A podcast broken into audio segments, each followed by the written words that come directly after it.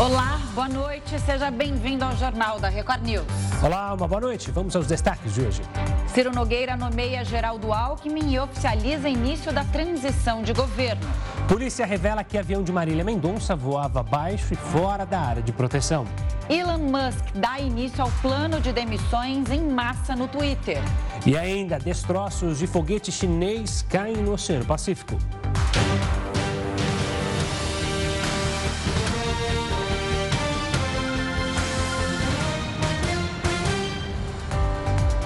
Os integrantes da equipe de transição do governo foram oficialmente nomeados. O grupo fará os trabalhos no Centro Cultural do Banco do Brasil. E já a partir desta segunda-feira, né, Alessandro Saturno, ótima noite para você. E a gente quer saber todas as informações a respeito da transição. Oi, Camila. Excelente noite para você também, para o Gustavo e a todos ligados aqui na Record News.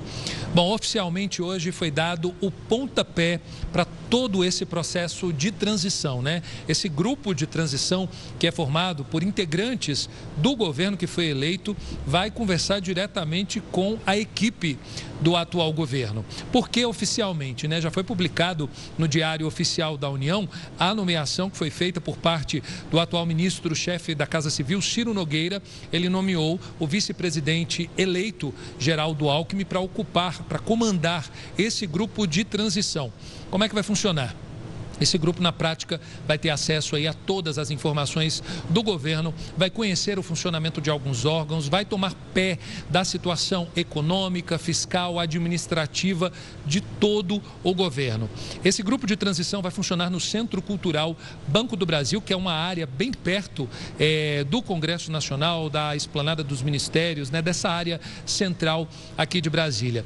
Hoje, integrantes desse grupo de transição foram até o Centro Cultural Banco Banco do Brasil, inclusive a presidente do PT, Gleisi Hoffmann, esteve lá e disse né, que foi recebida pelos dirigentes ali do Centro Cultural Banco do Brasil e foram conhecer a estrutura que eles vão trabalhar para poder é, tocar esse grupo de transição. Bom, e em relação, né, existia aí uma grande expectativa para a criação de uma PEC, né, porque foi falado bastante durante todo o dia que o governo não teria condição financeira de bancar as promessas que o presidente Lula eh, prometeu durante a campanha. E nós conversamos, né, tem uma, uma fala de Marcelo Castro, que é o relator do orçamento, e ele explicou se ia ter ou não PEC. Vamos ouvir o que ele disse. O novo governo eleito não vai fazer um novo orçamento, o orçamento já está feito. Nós vamos adequá-lo, nós vamos adaptá-lo naquilo que for urgente, necessário, imprescindível e inadiável, não é? para atender às novas políticas do novo governo eleito, legitimamente eleito. Camila e Gustavo, ao todo são 50 pessoas nesse grupo de transição e tem também o coordenador, no qual a gente já falou, vai ser o vice-presidente Geraldo Alckmin. Essas pessoas elas vão atuar no Centro Cultural Banco do Brasil, né? São pessoas que vão ser nomeadas, são cargos públicos, elas recebem entre 2 mil e 17 mil reais para desempenharem as mais diversas funções. Mas, segundo a presidente do PT, Gleisi Hoffmann, além desses servidores que vão ocupar esses cargos específicos durante essa composição do grupo de transição, também terão pessoas que serão voluntárias, vão atuar nesse projeto, né, justamente para poder é, é, tomar pé de toda essa situação, como que está o governo atual e como que o governo vai receber né, as contas públicas é, que esse grupo, ele na verdade ele aponta né, as diretrizes para o novo presidente já começar a adotar atos logo a partir do primeiro dia de governo. Então é um grupo muito importante que tomou pé e oficialmente, como a gente começou essa, essa nossa participação dizendo, oficialmente esse grupo já está ativo e agora vai começar a detalhar, passar um pente fino em tudo, é, em toda a questão fiscal, financeira do governo. Camila e Gustavo, a gente segue aqui de Brasília, é claro, apurando sempre os bastidores e trazendo as principais informações para o nosso telespectador da Record News. Tá Camila certo. e Gustavo, volto com vocês. Tá certo, Saturno. Uma ótima noite, um ótimo final de semana. Qualquer coisa é só chamar. E olha, agora uma notícia importante de última hora. A Força Aérea Brasileira informou agora há pouco que uma aeronave que fazia parte da frota desapareceu na região da Grande Florianópolis. Os dois militares a bordo realizavam um voo de treinamento. Uma aeronave, um helicóptero da FAB foram acionados para realizar buscas e estão em deslocamento. Um helicóptero do Corpo de Bombeiros de Santa Catarina também atua para localizar o avião e os tripulantes. A Polícia Rodoviária Federal informou que todas as rodovias federais estão livres de bloqueios totais. Agora existem apenas cinco vias com interdições parciais em dois estados do país. São eles Pará e Mato Grosso. Também, segundo informações da PRF, 45 pessoas foram detidas nas operações e mais de 5 mil autuações foram realizadas. Os agentes aplicaram cerca de 14 milhões de reais em multas. E o preço da gasolina subiu pela terceira semana seguida nos postos de combustível, segundo a Agência Nacional do Petróleo. Encher o tanque está mais caro para os brasileiros. Pela terceira semana seguida, a gasolina subiu. Segundo a Agência Nacional do Petróleo, o preço médio do litro do combustível aumentou 0,6%. Avançou de R$ 4,88 para R$ 4,91 mas no país, o valor máximo encontrado nos postos é de R$ 7,34. Petrobras segue o preço internacional. Então, é o preço de paridade internacional. Conforme a oscilação lá fora, a Petrobras faz esse reajuste. No entanto, desde final de setembro, houve aí aumentos nesse preço internacional, que a Petrobras deixou de corrigir. Então, o mercado já esperava esse ajuste começa a ser feito agora. O litro do etanol hidratado também subiu. Passou de R$ 3,54 para R$ 3,63, aumento de 2,54% na última semana de outubro. Esta foi a quarta alta seguida no preço do combustível, após cinco meses de queda. O diesel foi o único que teve uma pequena diminuição no valor. De acordo com a ANP, os dados são sinais de estabilização nos preços dos combustíveis, após semanas consecutivas de forte queda. O preço da gasolina nas refinarias e nas bombas tem ligação direta com o mercado internacional. Por isso, não é possível prever novos reajustes nem para os próximos dias ou semanas, já que vários fatores influenciam nessa cotação.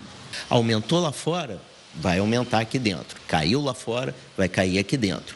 Está um pouquinho atrasado, agora é uma correção que vai tentar fazer com que chegue mais próximo do preço internacional, mas ainda talvez aumente um pouquinho. Tudo vai depender do que acontecer daqui para frente no mercado internacional.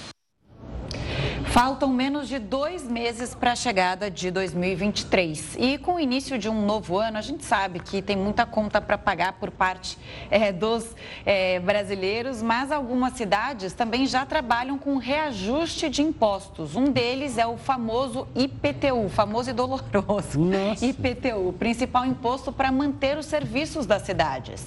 Assunto para o nosso mestre, o Heródoto Barbeiro. Heródoto, ótima noite para você. Quanto arrecada arrecadam essas cidades? E uma outra dúvida, né? Ou há outros impostos pagos pelos cidadãos e que também correm o risco de serem reajustados?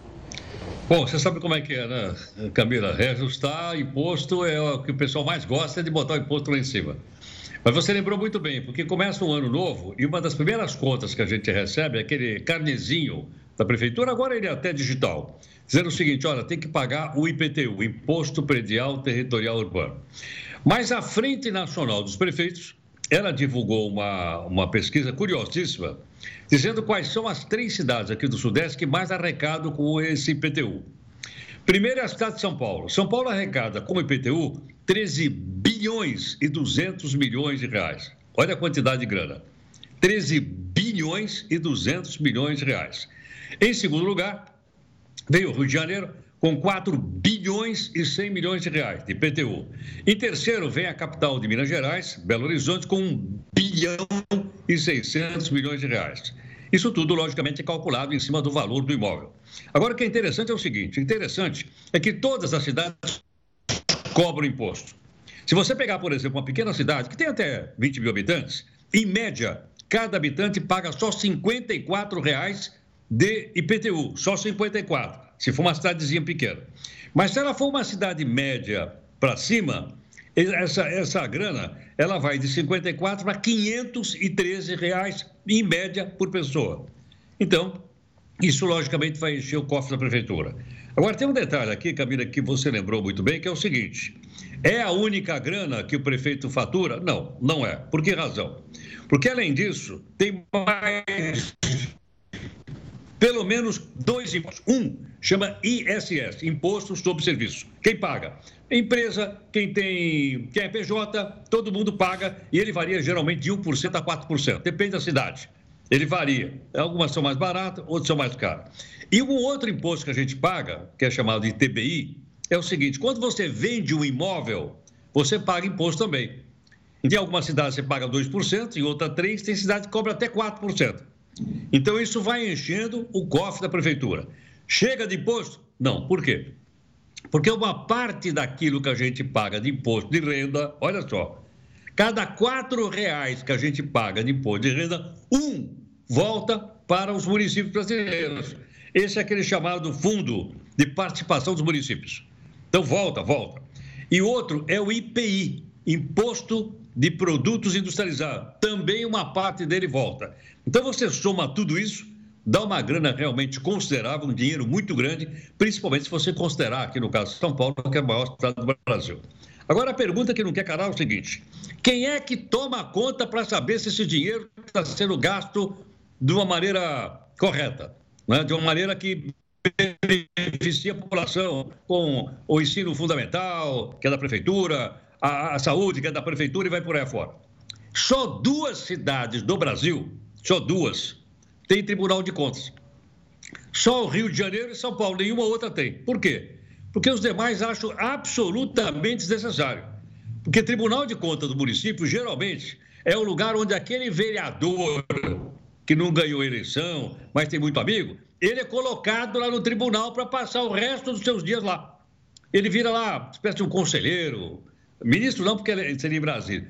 Um conselheiro, então esses dois tribunais aí, Tribunal de Contas de São Paulo e do Rio de Janeiro, eles então, é, como eu disse, é uma ação entre amigos, né? Só amigos é que são nomeados para lá. Quem é que nomeia? Claro, a Câmara Municipal de São Paulo, a Câmara Municipal do Rio ou de São Paulo. Além dele, tem mais alguém para tomar conta? Tem. Quem? É a Câmara Municipal. Por que, que eu estou dizendo isso? Porque a Câmara Municipal, as câmaras municipais de 5.600 municípios brasileiros deveriam tomar conta. Uma das funções da Câmara Municipal é fiscalizar o prefeito, para saber como é que está gastando, como está gastando, mas às vezes as, as coisas não acontecem desse jeito.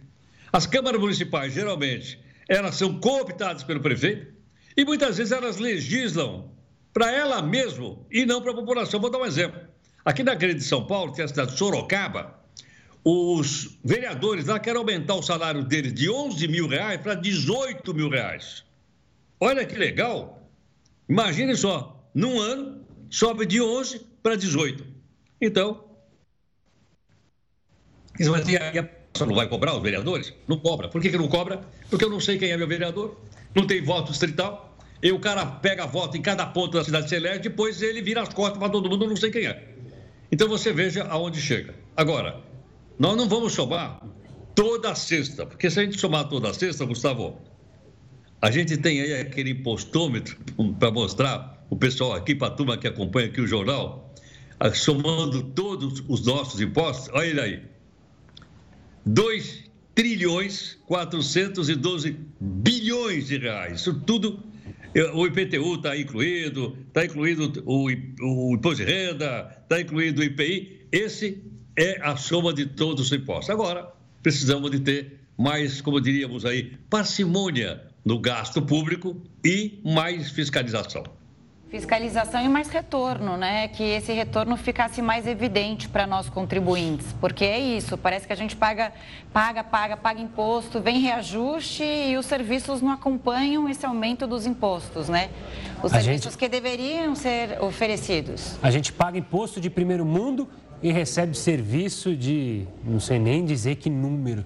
Mas é a dificuldade, né? Se a gente pagasse, mas retornasse, né, Heroto? Se a gente tivesse claro, segurança, claro. educação, saúde, poxa, aí não tem problema nenhum pagar. O duro é pagar e não vê nada. Sem, sem, dúvida, sem dúvida. Agora, quem deveria fiscalizar isso é a Câmara Municipal.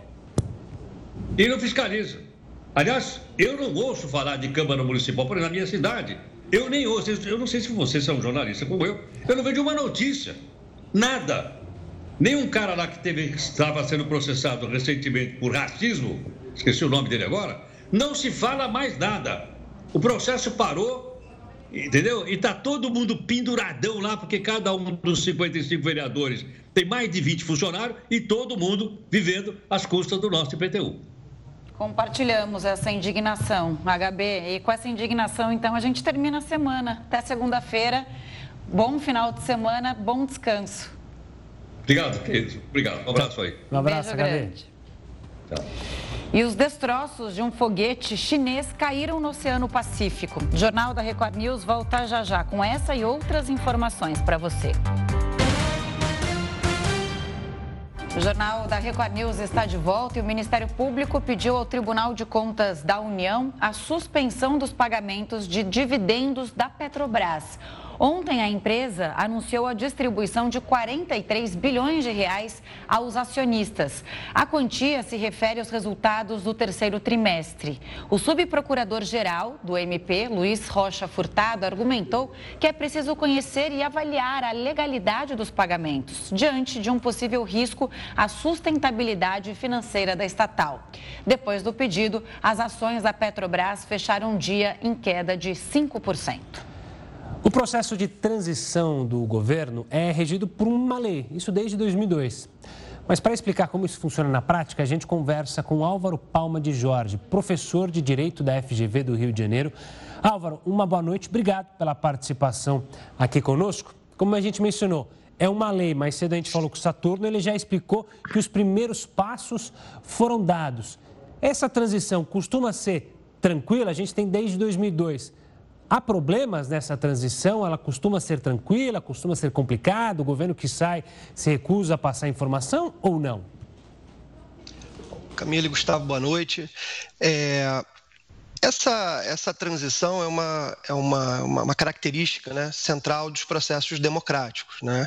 É, no Brasil, ela ocorre em todos os níveis: ocorre no nível federal, ocorre no nível estadual e ocorre no nível é, municipal. Portanto, nesse momento que a gente está falando, está ocorrendo essa transição é, no nível federal, né, entre, entre as presidências, mas isso também está acontecendo em vários estados é, por conta do, das eleições dos governadores. Né?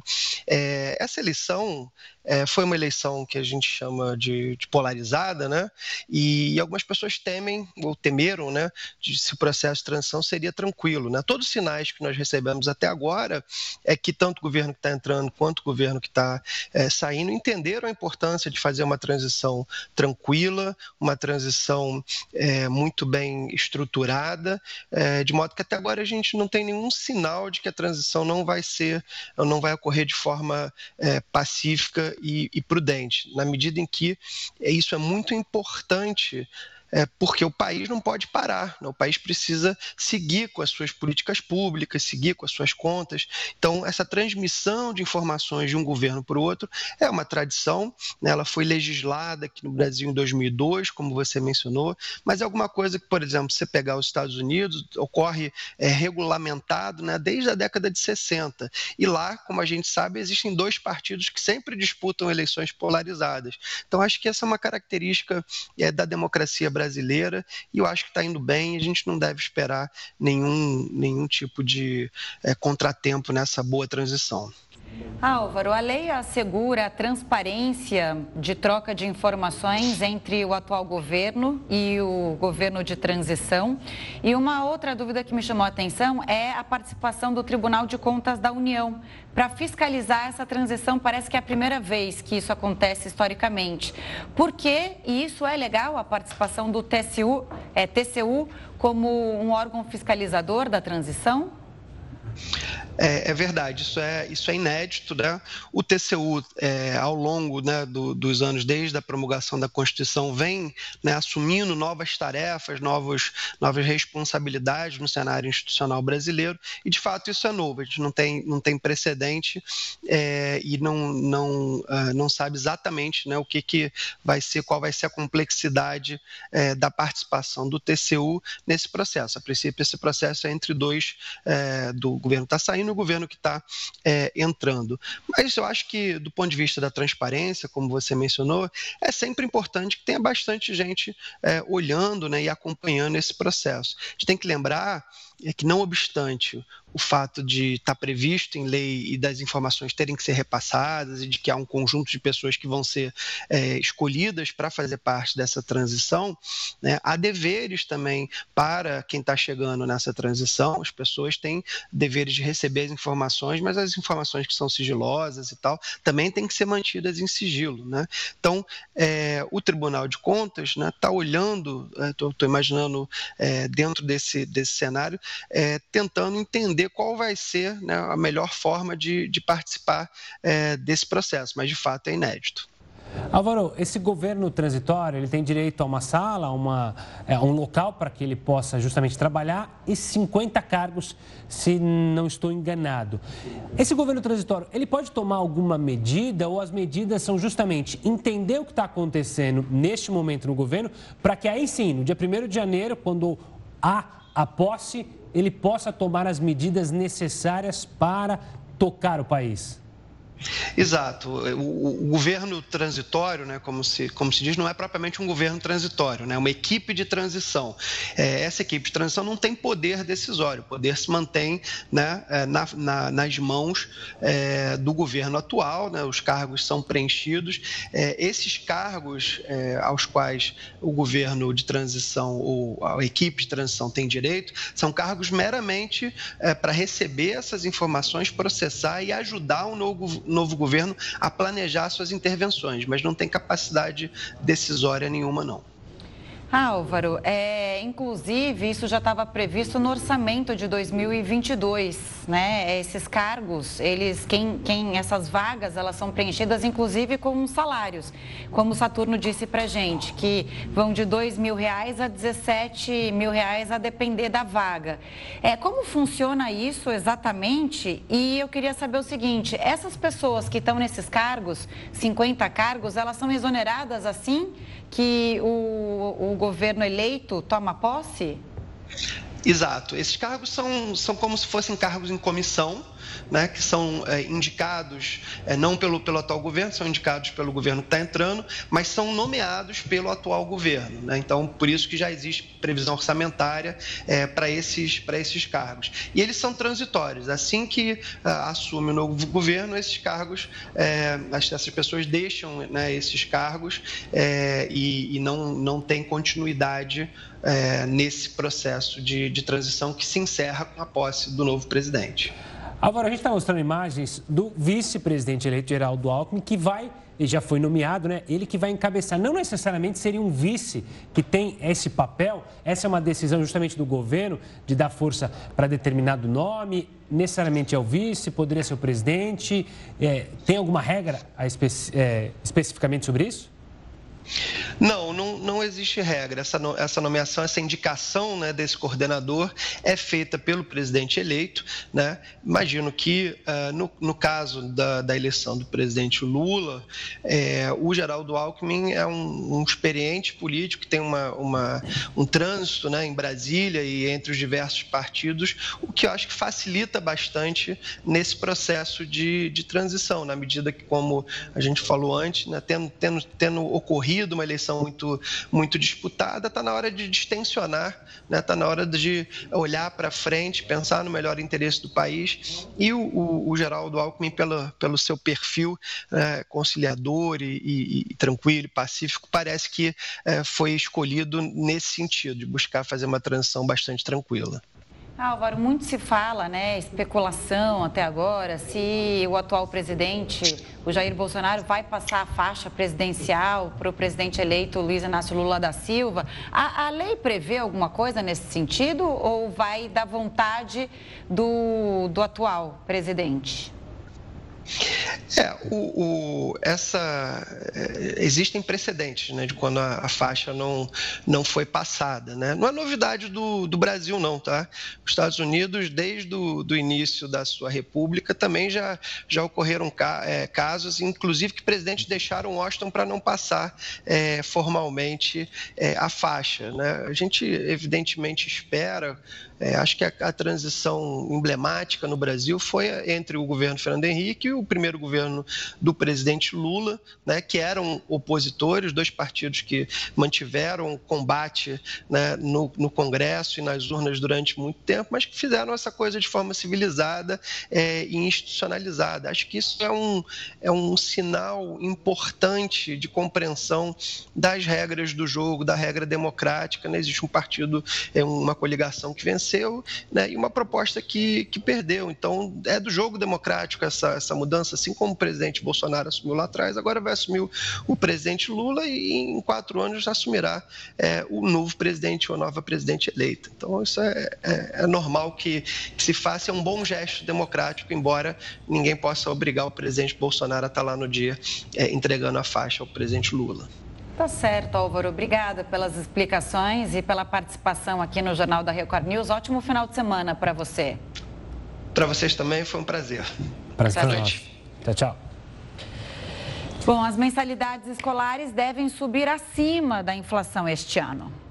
As mensalidades escolares devem subir acima da inflação este ano. Segundo o Sindicato dos Estabelecimentos de Ensino do Estado de São Paulo, o índice de reajuste sobre os valores cobrados a partir do ano que vem vão oscilar entre 10% e 12%, enquanto a inflação oficial acumulada dos últimos 12 meses está em 7,17%. As escolas alegam uma defasagem nos valores durante a pandemia e uma alta na inadimplência como justificativa para o reajuste.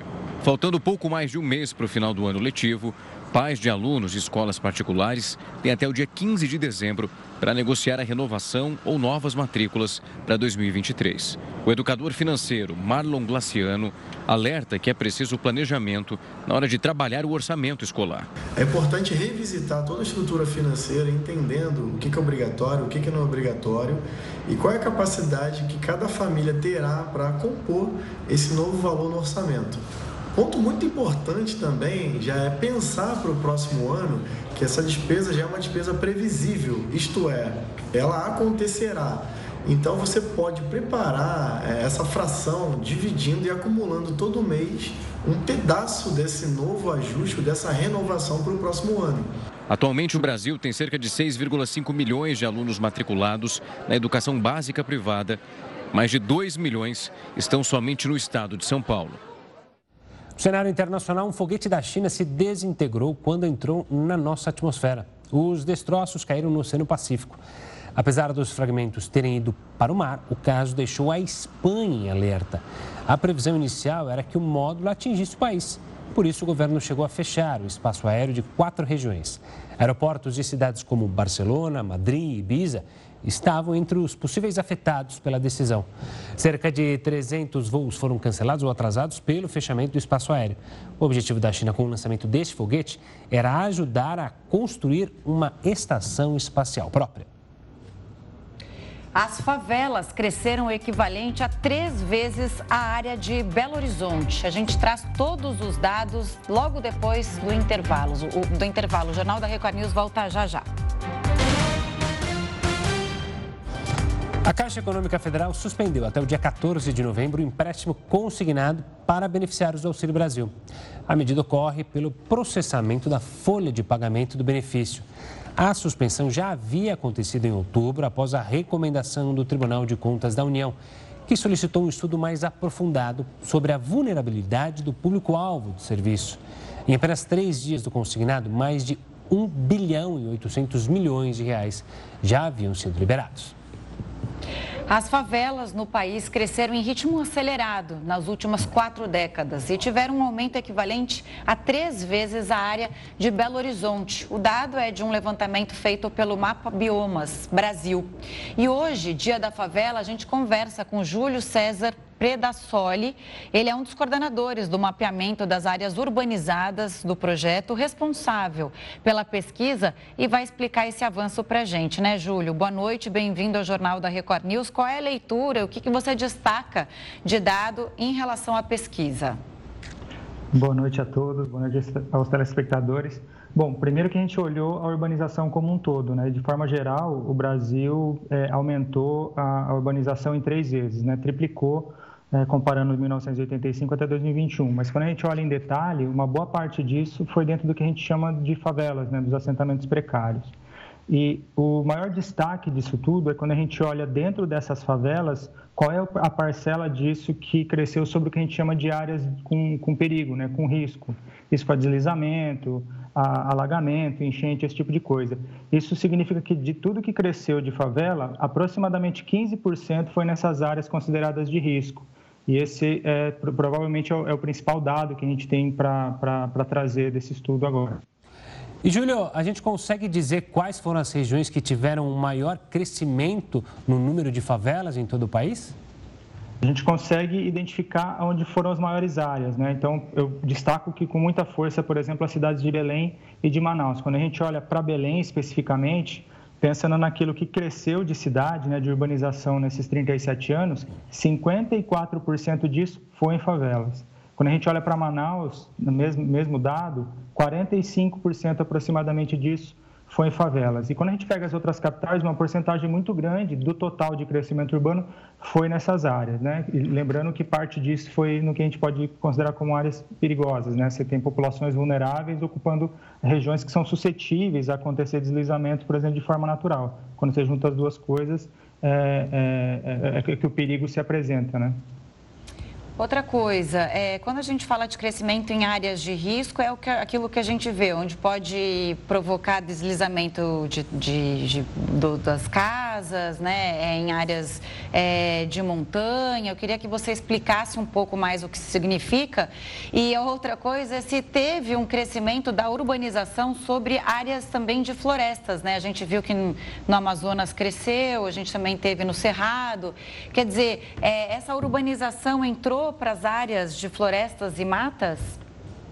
Sim, falando um pouquinho da ideia de risco, né? Quando a gente fala de risco, a ideia é que o risco ele se dá quando você tem uma população que, tem pouca capacidade de resposta, geralmente populações mais vulneráveis, né, de menor renda, e, e etc., que ocupam áreas que naturalmente elas podem vir a sofrer algum evento como enchente, como um morro muito íngreme que pode deslizar. Então, quando você tem a sobreposição dessas duas coisas, né, a vulnerabilidade com a suscetibilidade, é o que a gente chama de, de, de área de risco. Então, esse é, é, é a ideia. Né? Nem todo lugar que pode deslizar necessariamente representa perigo, depende do tipo de ocupação que, que, que, tem sobre aquela área, depende da população que ocupa aquela área. Por isso que a gente olha especificamente com mais atenção no que, ao mesmo tempo, foi de expansão de favela e também é, ocupou essas áreas com perigo associado. Aí, essas outras dimensões, né, também a gente observou no, no estudo, né, que a urbanização, ela, a cidade, ela cresce para cima de alguma coisa. A maior parte da urbanização no Brasil, ela cresce, ela, ela, ela foi para cima do, das áreas de pastagem, né, a grande maioria.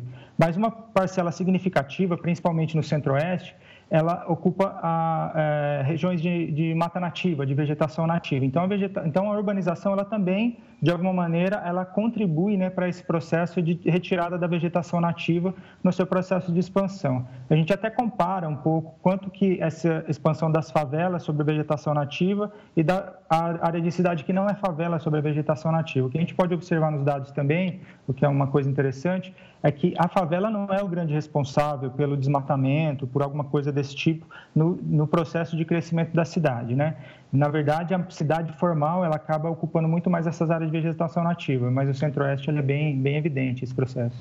Ô, Júlio, é, o senso comum cria-se... É a imagem de que as favelas são criadas justamente quando há justamente uma movimentação de pessoas que vão para viriam para grandes centros, que aí então em busca de trabalho, e aí vai se crescendo porque é, mais longe do centro é mais barato de se viver, enfim, esse é o senso comum. Mas você mostra né, que houve crescimento de favelas no centro-oeste e no norte do país. Isso pode estar relacionado com a expansão é, de, de atividades econômicas nessas regiões? É, o quanto que a gente olha para isso e pode entender esse processo de urbanização e de favelas nessas regiões? Claro. Quando a gente fala de favelas, a gente tem que lembrar também de que não existe uma ideia única né, de favela. Elas são muito diversas e tem muitas formas de ocupação do território. E a região norte ela tem as especificidades dela. Quando você pega Manaus, por exemplo, as palafitas e tudo mais, é um modo de vida, né? Quando a gente fala em favela, a gente está falando de falta de infraestrutura básica, né? A cidade não chega, as pessoas chegam, constroem por si só as próprias casas, mas a cidade, com as ruas, com o esgoto e etc., é, ela, ela, ela, ela não chega, né?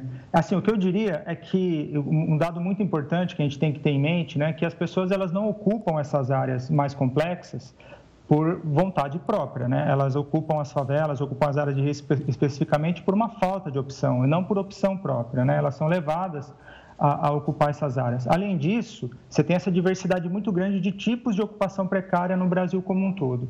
Então, nessa região norte, a gente está vendo uma expansão mais recente desse tipo de ocupação. Não quer dizer que quando você olha para o sudeste, que é o que dá para a gente comparar com São Paulo, Rio, por exemplo, não continue acontecendo. Mas já aconteceu há um tempo atrás. Isso foi um processo muito mais intenso na década de 70 nessas áreas. Então, o que explica um pouco dessa expansão, um pouco mais acelerada no norte, por exemplo, do país, é que nós, como se nós estivéssemos olhando uma máquina do tempo em dois, dois tempos separados. Né? Nós estamos vendo o que está acontecendo agora no, no, nordeste, no norte, nordeste, o que a gente viu acontecer no passado na região sudeste. Então, tem um pouco disso. Né? É óbvio que a exploração da floresta também né, tem o seu, paga o seu preço na urbanização, né? ela não, de fato, não, a, a, exploração desordenada e sem controle, ela não reflete em benefício para a população de forma alguma. Os dados de aumento de ocupação precária são só mais um indicativo disso. Né? Tá joia. Obrigada pelas explicações e pela participação aqui no Jornal da Record News. Então, é viva o Dia da Favela, né? É bom a gente sempre falar sobre os desafios dessa população e eu achei muito boa a sua definição, né? É, no começo da entrevista, que a favela é uma urbanização precária. É, na verdade, falta muita coisa, né, para esse pessoal, falta saneamento básico, falta até dignidade, digamos assim, no quesito moradia. Então, a gente vai acompanhando e por isso que é tão importante a gente discutir assuntos como esse Parabéns pelo trabalho. Até uma próxima. Muito obrigado, boa noite a vocês. Boa noite. Obrigado, Juliano. E olha, o estado de São Paulo teve um aumento de 25% no número de vagas EAD no ensino superior, no ensino à distância. O levantamento foi divulgado nesta sexta-feira pelo INEP. Quem tem mais informações ao vivo sobre esse assunto é o repórter Tiago Gardinalho. Uma boa noite, Tiago. Olá, Gustavo. Boa noite a você, a Camila, a todos que acompanham o JR News.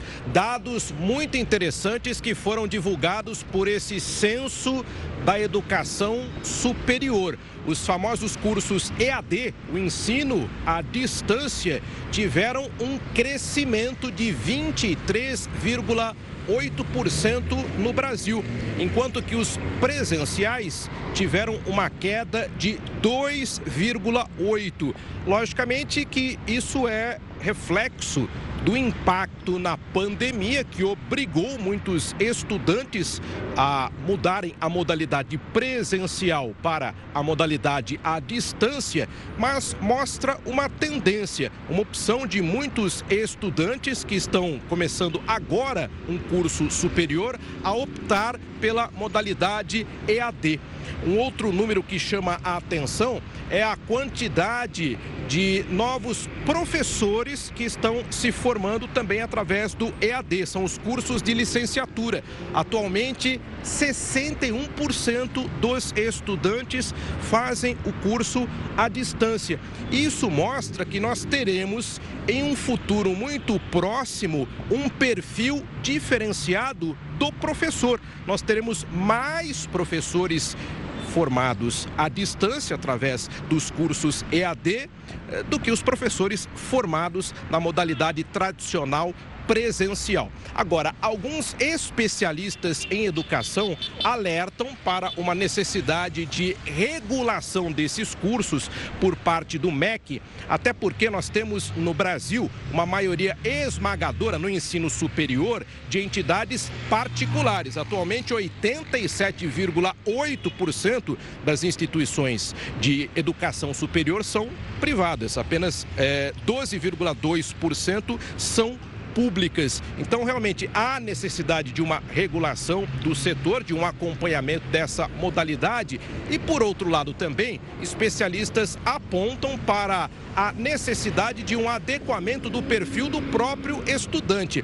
Afinal de contas, Gustavo e Camila, não é a mesma coisa você fazer um curso à distância do que um curso presencial. Logicamente que a tecnologia nos oferece a possibilidade né, desta formação à distância, diferentemente é, do passado, mas é, existe a necessidade da organização, do ambiente adequado para os estudos, toda a questão da concentração, também o aparato, a conexão da internet adequada e em alguns pontos do Brasil ainda existe uma certa precariedade para que esses cursos EAD tenham a eficiência e a produtividade adequadas para a formação do aluno.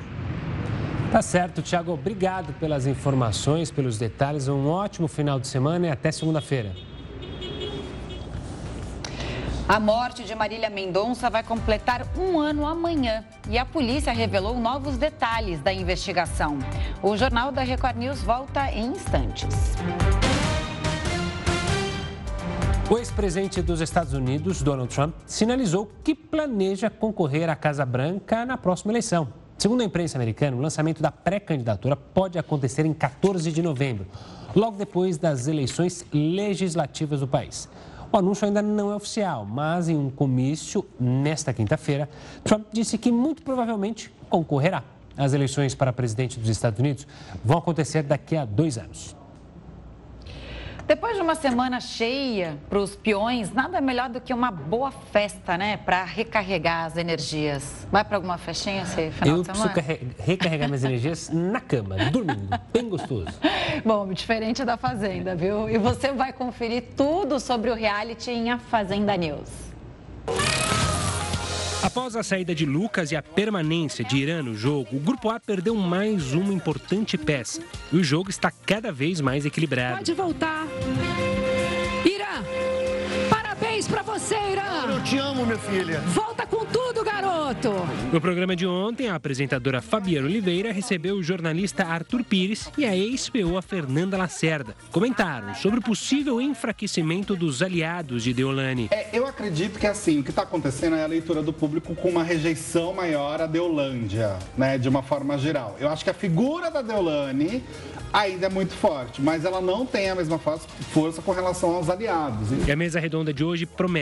Isso porque a ex-PO Lisiane Gutierrez e o jornalista Luigi Civali vão repercutir os últimos acontecimentos. Então não perca, a Fazenda News começa logo após a exibição do reality na Record TV. E a Copa do Mundo vai começar no Catar daqui a pouco, mais de duas semanas, daqui a pouco mais de duas semanas, perdão. A preparação para o evento foi marcada por denúncias trabalhistas e recomendações aos torcedores.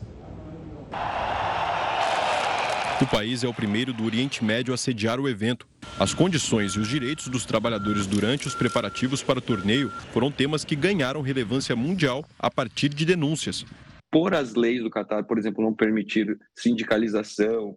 Então, isso não permite com que esse trabalhador que foi contratado, é, que ele tenha algum direito de ir lá e fazer uma reclamação contra o contratante dele. Em outubro, um relatório da Anistia Internacional revelou que o país violava os direitos humanos de empregados e que os abusos seguiam em escala significativa. Já o Catar rejeitou os pedidos de organizações para a criação de um fundo de indenização para os trabalhadores mortos ou feridos no processo. Hoje, os trabalhadores têm uma proteção maior e principalmente aqueles que estavam voltados na construção dos estádios. Claro que a partir do olhar externo, isso ainda é necessário que há mais mudanças e mais intervenções nesse sentido. Mas mudanças já aconteceram. Os turistas que forem acompanhar o torneio vão se deparar com algumas diferenças culturais. Os organizadores do campeonato anunciaram algumas regras. Bebidas alcoólicas dentro dos estádios são proibidas. Os torcedores só podem comprar e beber em locais específicos horas antes e uma hora depois do jogo. As roupas também são uma questão cultural a que os turistas vão precisar se adequar. É recomendado que os visitantes cubram os ombros e os joelhos em locais públicos. Roupas de banho só podem ser usadas nas praias e piscinas de hotel. dentro dos estádios, não é permitido que torcedores tirem a camisa. Não é permitido mostrar uh, muito afeto em público. Né? Então, por exemplo, nós brasileiros somos muito afetuosos, a gente chega, abraça, cumprimenta. Então, não é que vai haver um, um policiamento com relação a isso, mas uh, invariavelmente, por a lei ela não ser tão clara o que significa esse comportamento modesto, acaba gerando uma autocensura nas pessoas que elas acabam se restringindo também de fazer certos comportamentos. O Twitter começou uma demissão em massa após Elon Musk assumir o comando da empresa. Segundo o chefe de segurança e integridade da plataforma, o corte atingiu 50% dos funcionários.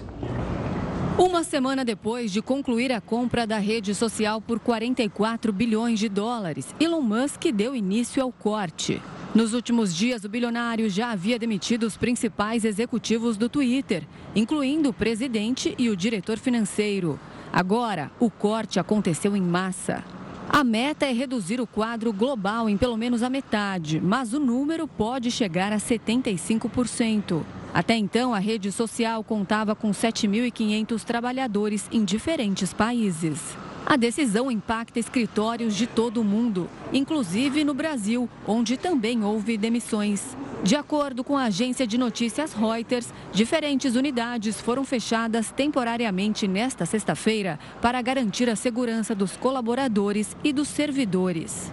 Os trabalhadores foram barrados de entrar nos respectivos escritórios e receberam apenas um texto por e-mail avisando sobre a demissão. Em um comunicado enviado para os funcionários, o Twitter diz que este é um esforço para colocar a empresa em um caminho saudável. Uma ação coletiva foi aberta nos Estados Unidos contra a decisão da companhia. A alegação é que não houve aviso prévio, uma medida prevista em lei para o caso de empresas com mais de 100 funcionários. E diversos anunciantes suspenderam a publicidade na plataforma até que os novos planos para a moderação de conteúdo sejam especificados. Elon Musk não se pronunciou ainda sobre as demissões, mas criticou a suspensão de publicidades e disse que a empresa teve uma queda grande na receita por pressão de ativistas, segundo ele, contrários à liberdade de expressão. Olha, a morte da cantora Marília Mendonça vai completar um ano já nesse sábado. E a polícia de Minas Gerais revelou novos detalhes da investigação. Os sucessos da cantora Marília Mendonça não saem da cabeça dos fãs. E a saudade de um dos maiores ícones da música nacional também não diminuiu. Sinto muita falta dela. Dói muito, né? Saber que a gente não vai poder lançar música nova, a gente não vai poder ver ela. É uma tristeza muito sem a Marília Mendonça.